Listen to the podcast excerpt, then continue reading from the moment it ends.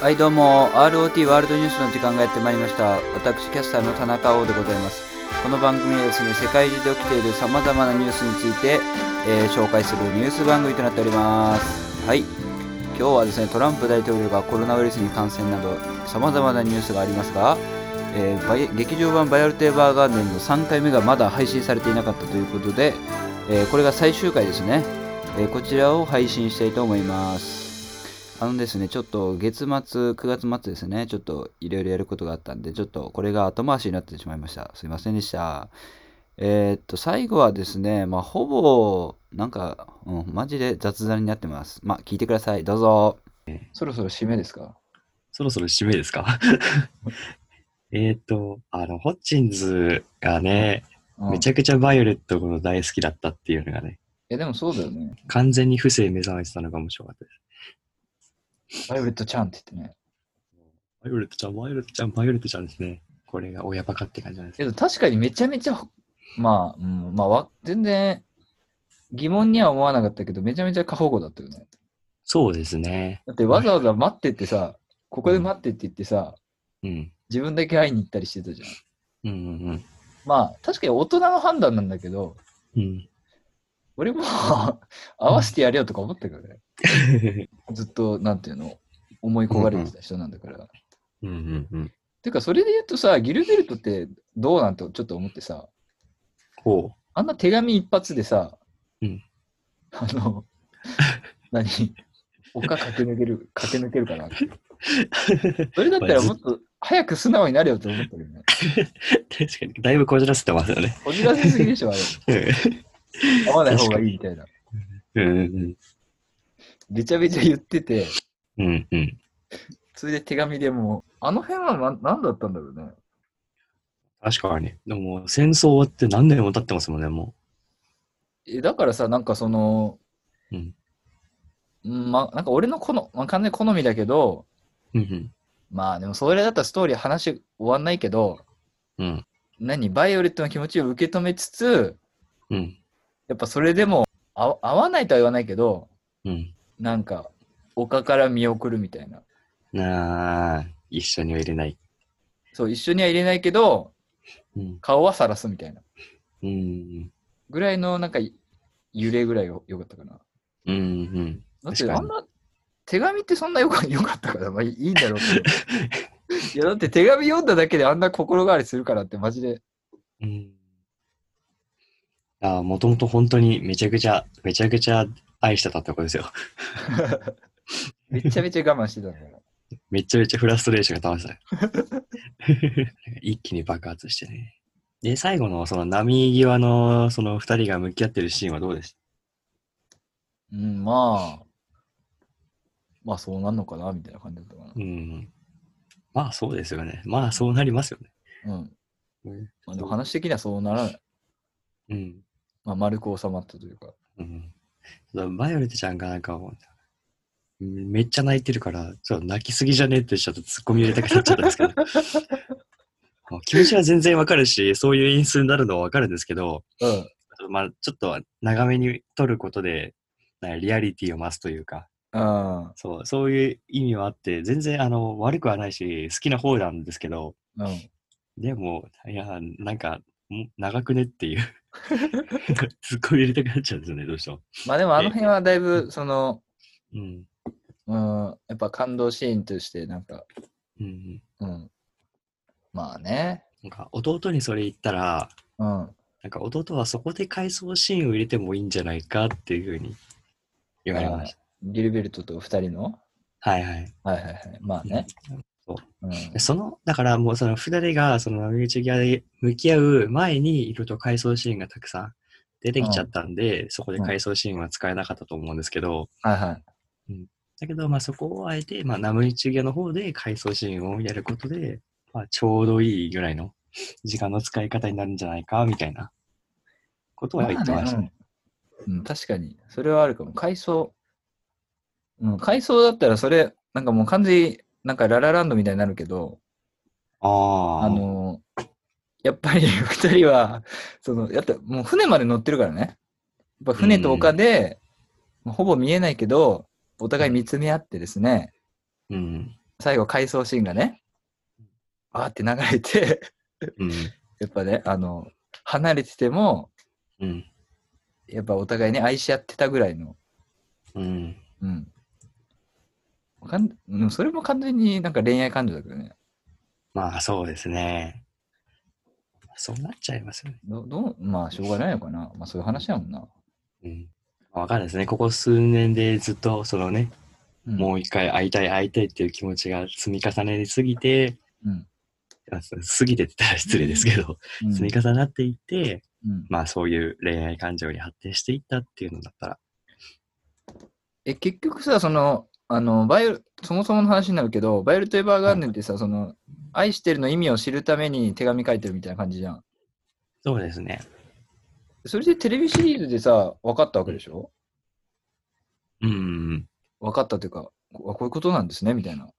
うん。それって何きっかけだったっけそれ10話ああ、テレビ版で、ああ、その意味を知ったかどうかですか。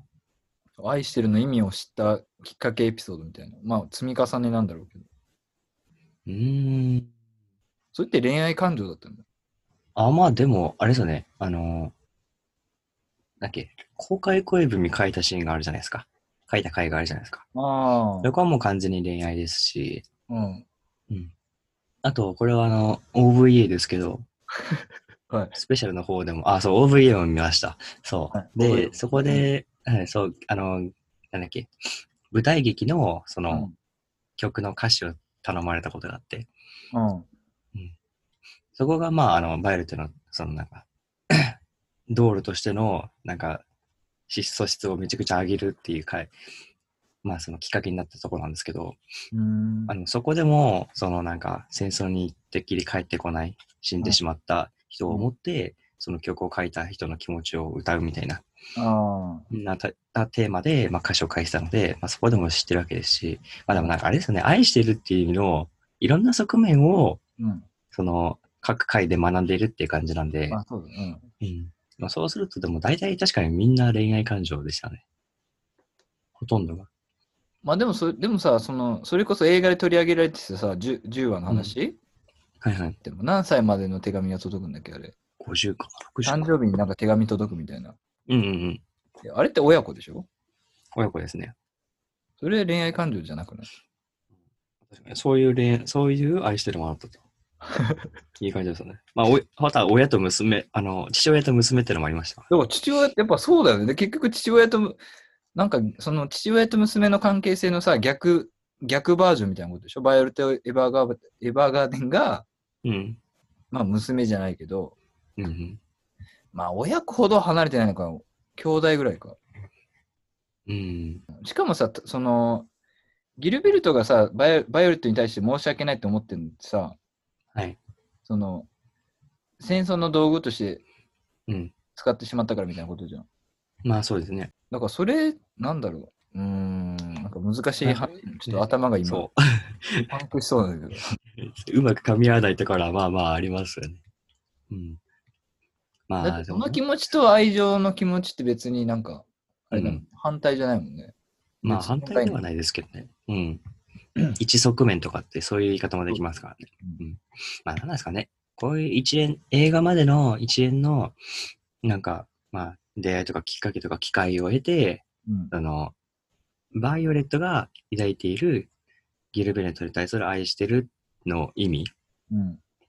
と、ギルベルトからバイオレットに対する愛してるの意味っていうのを、まあ、バイオレット自身が、なんか、学んでいくというか。うん。うんで、今回はギルベルトのバイオレットに対する愛してるっていうのが、うん。その一体何だったのかっていうのを、まああ知る機会だったとか、そういうことじゃないですか。あー。それが恋愛。実際に、うん、まあ実際にギルベルトに会って、うんだけどまあ一回拒否されて、うん。じゃああの、あの愛してるって一体何だったんですかとうん。うん。いう感じの葛藤ですよね。直接的には言ってませんけど、うん、まあそこら辺を、まあ把握とか理解した上で、まあバイオレット一旦ね、あの、ギルベルトの家まで行って逃げちゃいますけど、うん、だけど、もうそので、まあ、帰った後に東大で、まあ、考えながら、うん。うん。まあ、最終的にはそのギルベルトに対して、まあ、自分から自分はこういう気持ちですよ、愛してますよっていう手紙を残していったと。はいはいはい。で、それに対してギルベルトが、また俺の愛してるっていうのはこういうことだよって言って、追いかけていって、でまあうん最終、ねファイナル、ファイナルステージが、あの、波打ち際だったと。なるほどそこね。で、そこで、はい、公開です。ドーンこういうことだったんだって感じです。確かにさ、その今の話、なんかわかりやすかったけど、うんバイオバイオルテーバーガーデンからしたらさ、その大祭うん大祭に対しても手紙書いたのがゴールじゃない、まあそうですね。だから、これは多分あれじゃないですか。まあ、ゴールなんですけど、あの、なんていうんですかね。ああれじゃないですか。あの、愛っていうのは、愛っていうのは与えられるものじゃなくて、与えるものなんだよっていうのが、ちょうどですね、ソードアートオンラインっていうアニメなので、アリスゼーション編でですね、アリスが言っているんですけども、あそういうことなのかなというふうに勝手に解釈します与えるものっていうことですか、そういうことですね。だから私の愛っていうのは、あなたに対する愛っていうのはこういうことだっていうふうに見せる。けども、あなたからの愛っていうのを、なんですかね、まあ、あなたはどうなのっていうふうに聞くっていうのは、なんかやおいじゃないですか。うん、その必要はなくていいから、自分の思いっていうのを伝えるうん。っていう、まあ一方的なものですけど、まうあん一方的なものでいいんだっていう、まあちょっとした、まあいい意味での割り切りですよね。うんうんうんそういうふうに捉えているのかなと。まあ勝手な解釈ですけどね。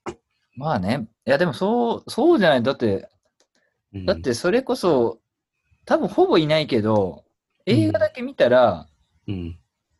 なんか若干、その、バイオレットがその手紙書いて、うん。で、まあ帰るじゃん。はいはい。なんかちょっとなんか、当てつけじゃないけど、うーん。ちょっと作詞に見えなくもないもん。ああ、だから逆に、その、泣いてなかったら、はいはい。 泣いてなかったら、なんかもう、うん、完全になんか、術中にはまはまらしちゃったみたいな感 じの。いや、そんなキャラじゃないんだけどね、全然。全然違いますよね。全然違うキャラなんだけど、うん。だってさ、あんな手紙残してさ、うん。帰っていってさ、うん。めちゃ、だって、うーん、現実で考えたらかなりあれだもんね。まあそうですね。なかなかなんか作詞な女ですよね。 そうそうなるよね。そうなっちゃいますね全。然そんなやつじゃないんだけどね、バイオリンうん、そうそう。まあ確かに、そう、そうか。一般の人が見るとそう思っちゃうんですね、やっぱ。いや思うというか、なんかそういう結構話とかいっぱいあるからさ。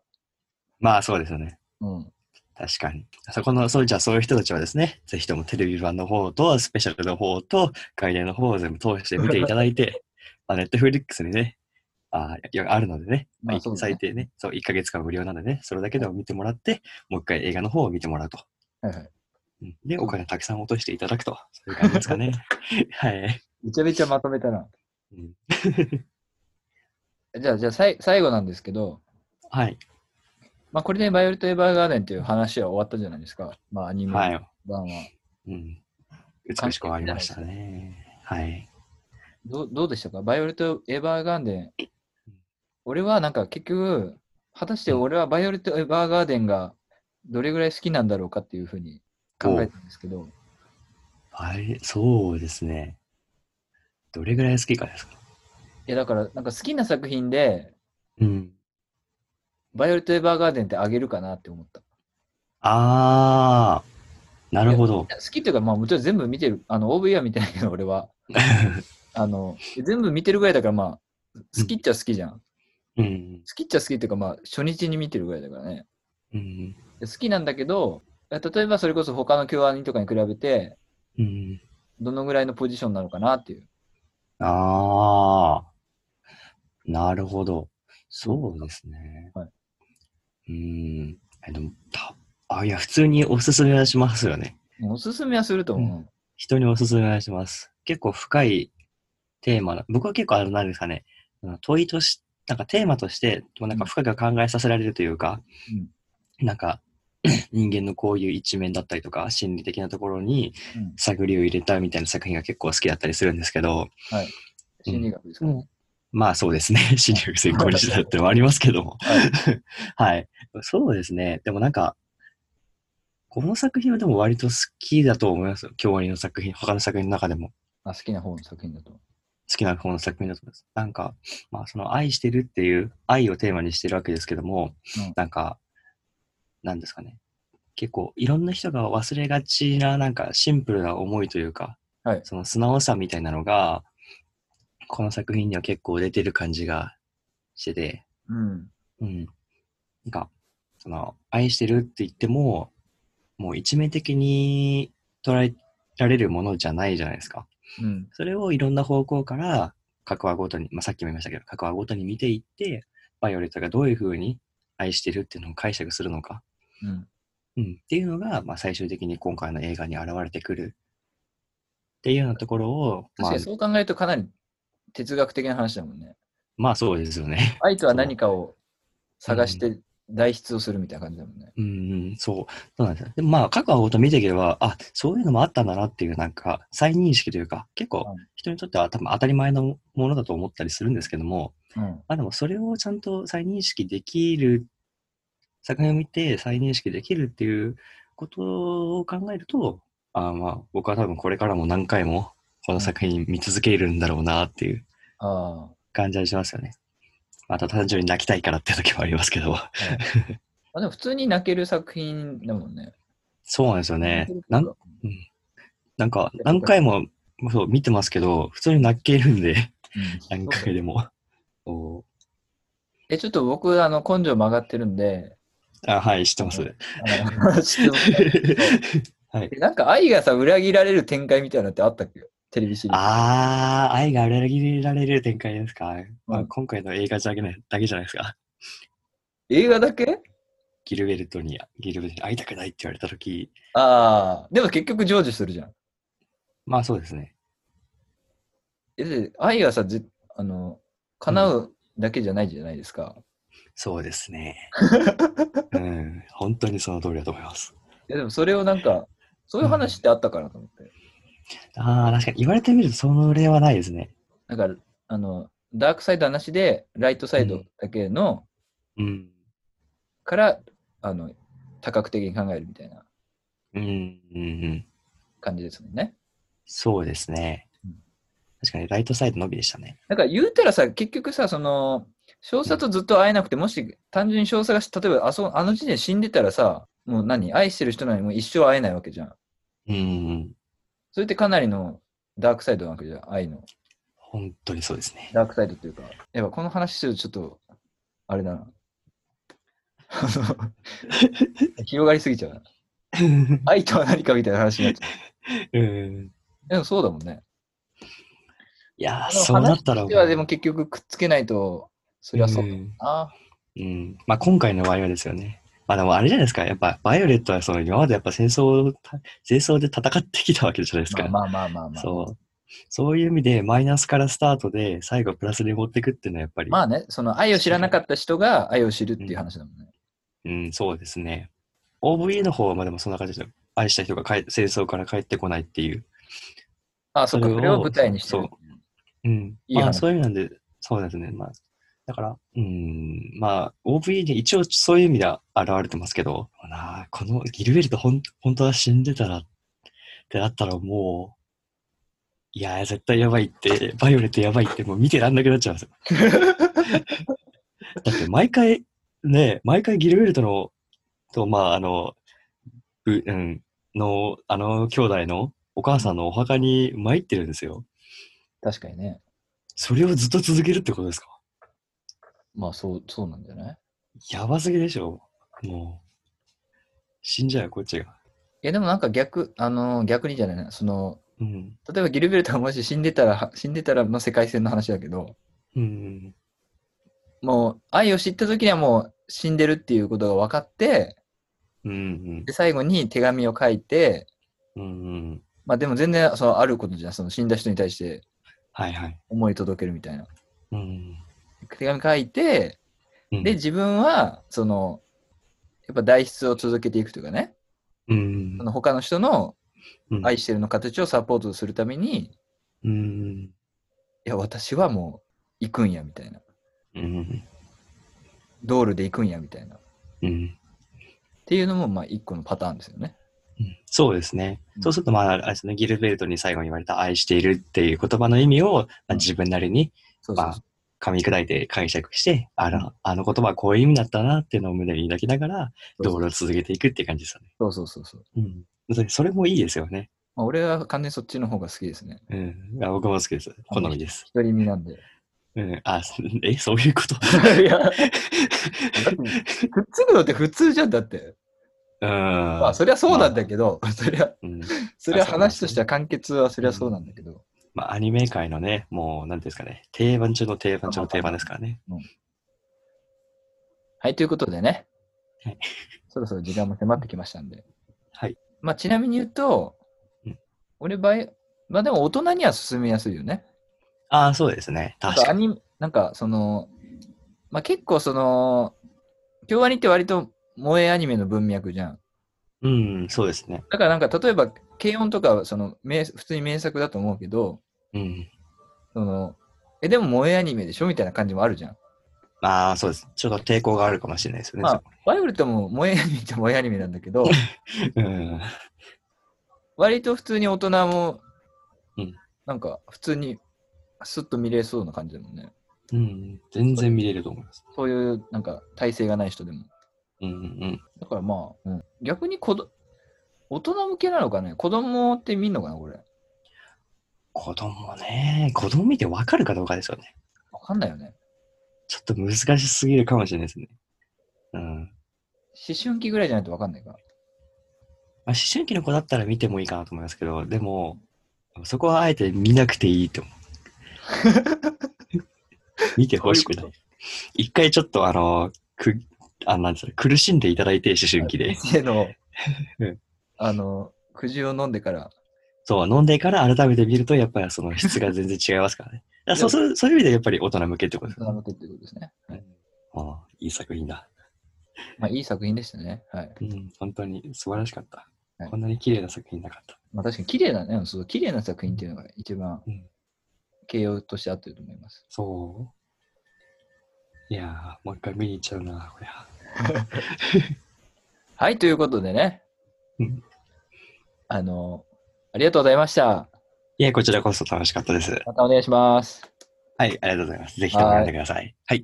ということで最後の、まあ、座談会というか、まあ、2人で話してるだけなんですけど聞いていただきましたまあね2人とも、まあ、これ初回から言ってますけども、まあ、2人とも楽しんだということで本当に、えーありがとうございました今日は兄さんありがとうございます、えーこの番組はですねえっ、とさまざまな意見なども募集しておりますよあのゲストに出たいでもいいですしとにかく何かですね あのメッセージをいただけたらとても嬉しいですえー宛先はですね、rotworldnews.gmail.com です。rotworldnews.gmail.com です。それではまたお会いしましょう。さようなら。